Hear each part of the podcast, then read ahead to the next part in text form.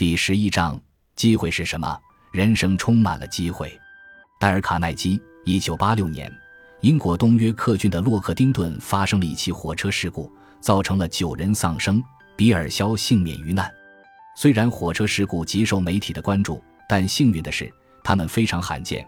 二零零一年，英国每十亿乘客英里的事故死亡人数大约为零点一人，这意味着乘火车是非常安全的出行方式。因为火车事故极为罕见，所以夫妻双方分别遭遇不同火车事故的可能性非常低。然而，这么罕见的事情却发生在了比尔·肖和他的妻子金妮身上。在肖遭遇火车事故且幸免于难十五年之后，他的妻子金妮也在一次有十人丧生的火车事故中幸免于难。这两起事故都是因为轨道上出现了车辆导致的。我简直不敢相信他说的话。比尔·肖想起了那天早上七点钟接到妻子电话时的情景，听起来就好像有人想让他体验一遍我所经历的一切似的。不可思议的是。我遭遇的那起火车事故是因为一辆货车卡在了轨道上导致的，金妮遭遇的事故也是同一原因导致的，这真是奇怪的巧合，令人难以置信。似乎是由于某种非常奇怪的原因，让我们一家人在错误的时间出现在了错误的地方。任何人在遇到肖夫妇这样不幸的巧合时，都想深究一番。这类巧合，或者说一般意义上的巧合，是否存在一些共性？了解了它们，有助于我们理解巧合出现的原因。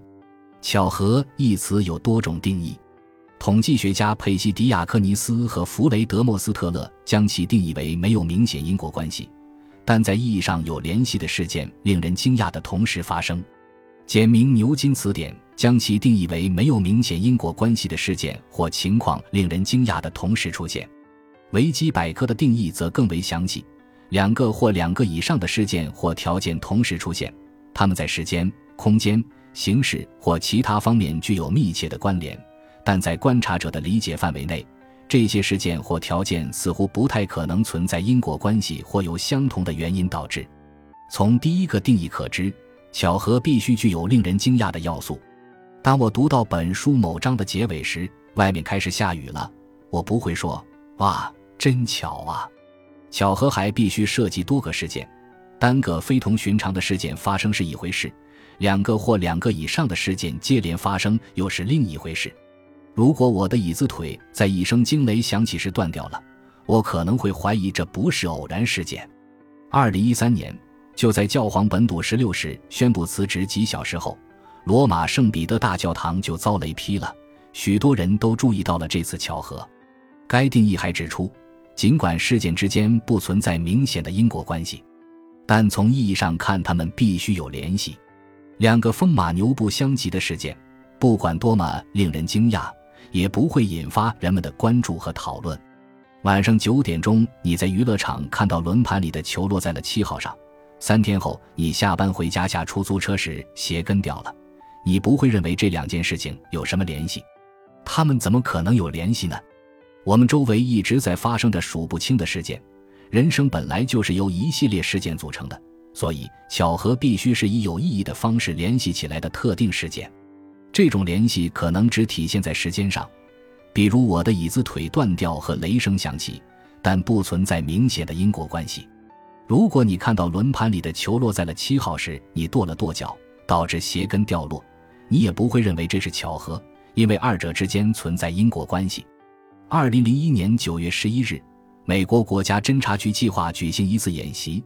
演习内容包括一架出了故障的私人飞机撞上位于弗吉尼亚州上帝利的该局总部，这里距华盛顿杜勒斯国际机场约六点四三公里。当天上午八点十分，即演习开始前约一个小时，美国航空公司的七十七号航班从杜勒斯国际机场起飞，随后被劫持。一个半小时后。